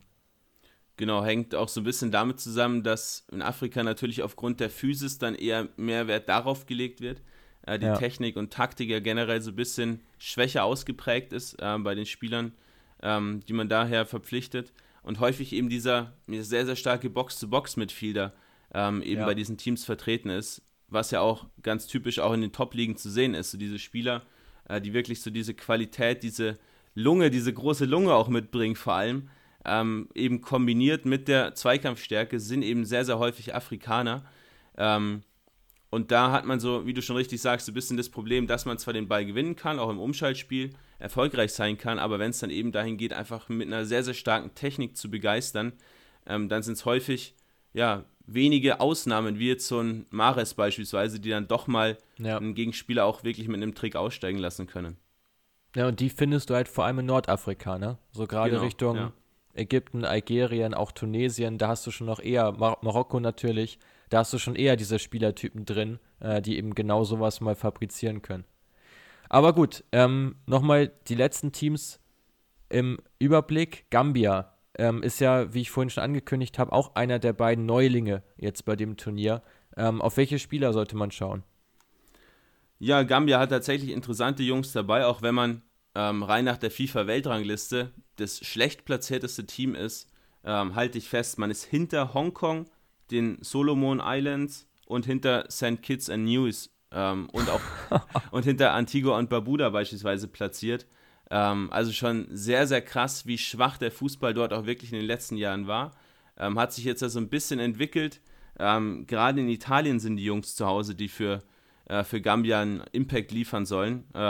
also Colley zweimal sogar, äh, einmal bei Sampdoria, einmal bei Spezia, die zwei Jungs, die defensiv vor allem den Laden dicht halten sollen. Ähm, Daboe hat sich bei der Roma so ein bisschen reingespielt ins erste Team und natürlich der Superstar Musa Barrow, über den wir auch ähm, ja, im Zuge von unserer kleinen Bologna-Analyse auch schon mal gesprochen haben, ähm, der sowohl über links als auch übers Zentrum kommen kann. Hat jetzt ungefähr in jedem dritten Spiel für Bologna, seit er dort agiert, ein Tor gemacht. Ähm, ja, schon sehr, sehr stark, was der mitbringt. Und ich denke, es ist auch der Spieler, der für Bologna, äh, der für ja, sowohl Bologna als auch Gambia den Unterschied machen kann. Ja, gut möglich. Also Dembo Dabo hast du, glaube ich, eben, hast du den angesprochen oder war das ein anderer? Nee, Ebrima. Ebrima, ja. Genau, weil zu, zu Dembo Dabo wollte ich auch noch mal kurz was sagen. Auch wenn er nur in der weißrussischen Liga spielt, aber seine Torquote aus dem letzten Jahr spricht trotzdem deutlich für sich. 31 Scorerpunkte in 29 Spielen.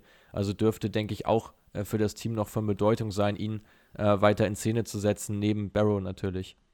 Asan Chesai dürfen wir natürlich da auch nicht verschweigen, der jetzt momentan für Zürich äh, die Kohlen aus dem Feuer holt, dort mit elf Treffern auch einer der besten äh, Torjäger in der Schweizer Liga. Ich habe ihn ja auch live gesehen, ist wirklich baumlang der Mann. Ähm, ist auch so ein bisschen ja, die Option dann mit Barrow auf dem Flügel und dann äh, Chisai eben im Zentrum zu füttern oder eben Daboe, wie du gerade schon richtig gesagt hast. Ähm, also ich denke, gerade offensiv ist man da schon ja, wirklich stark aufgestellt. Mal schauen, ob Gambia auch wirklich besser ist, als es ihr Weltranglistenplatz vorhersagt. Ähm, ja, würde ich sagen, kommen wir jetzt zum Abschluss und zum letzten Team aus der Gruppe, oder? Genau, die Mauretanier zum zweiten Mal erst dabei nach 2019. Ähm, hatten auch damals schon Tunesien und Mali in der Gruppe, ganz, ganz witzig. Also generell viele Teams, die jetzt auch auf Teams treffen, die zum Beispiel in der Qualifikation schon ähm, schon in der Gruppe hatten. Äh, Mauretanien eben auf zwei, die sie bei der letzten Teilnahme schon in der Gruppe dabei hatten, ist ein brutaler No-Name-Kader. Zum Beispiel die Torhüter spielen alle in der Heimat in Mauretanien. Da kannst du dir das Niveau dann schon so in etwa denken, Mats. Ja. Ähm, ja, die Stars sind im Prinzip die Angreifer. Abu Bakr Kamara spielt bei Aris Saloniki und Suleimane äh, Dukara spielt bei Giresunspor, dem Aufsteiger in die Super League. Ähm, sind auch die zwei, die dort bei diesen Teams auch ja, ganz gut spielen, ganz gut treffen. Ähm, aber ja, die Frage ist halt, wer die Jungs eigentlich füttern soll. Also sehe die schon nochmal die ganze Ecke schwächer als Gambia ähm, und rechne mir für Mauretanien wirklich kaum was aus. In der Gruppe würde ich behaupten, Mali geht durch als erster. Äh, Tunesien, wenn man an die Leistungen anknüpfen kann, dann auch als zweiter, vielleicht sogar erster. Aber ich traue dem Braten nicht so ganz, muss ich sagen. Also ich sehe Gambia schon nicht so weit von Tunesien entfernt. Okay, okay, spannend. Ich habe ich hab eine Sache noch zu Abu, Abubakar Kamara, weil es mir gerade echt ein bisschen komisch vorgekommen ist, dass er dort spielt. Hat tatsächlich auch erst sieben Länderspiele gemacht, also dürfte jetzt auch noch nicht allzu lange her sein, dass man entdeckt hat, dass er auch eine mauretanische Herkunft hat. Äh, der ist ja auch in Frankreich geboren worden, insofern ähm, auch dort aufgewachsen. Aber ja, spannendes Fazit auch jetzt zu Gruppe F. Dann bleibt jetzt eigentlich nur noch die große Frage, Quirin, wer gewinnt das Turnier? Ah, das sind immer die Fragen, die ich vor diesen Turnieren am meisten hasse. Du also kannst ja einen benennen und einen Geheimtipp. So haben wir es bei der EM auch schon gemacht. Einer von uns hatte da ja. übrigens Italien als Geheimtipp. Ich weiß nicht mehr, wer es war. ähm, also ich freue mich extrem auf die Elfenbeinküste, muss ich sagen. Ähm, ich traue denen auch vieles zu, aber ist für mich, ja, doch, ich gehe mit der Elfenbeinküste als, als mein Favorit.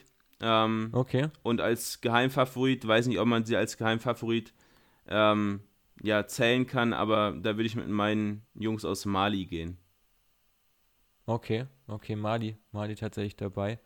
Ähm, ich gehe, also ich bin mir fast, ich bin mir fast sicher, dass äh, die Entscheidung zwischen zwei anderen Teams fallen wird, und zwar zwischen dem Senegal und Marokko, ähm, sehe ich eigentlich so von der Leistungsdichte her und von der Leistungstiefe her ziemlich weit vorne. Ähm, so jetzt sind das aber beides keine Teams, die man als Geheimtipps hier nennen äh, kann.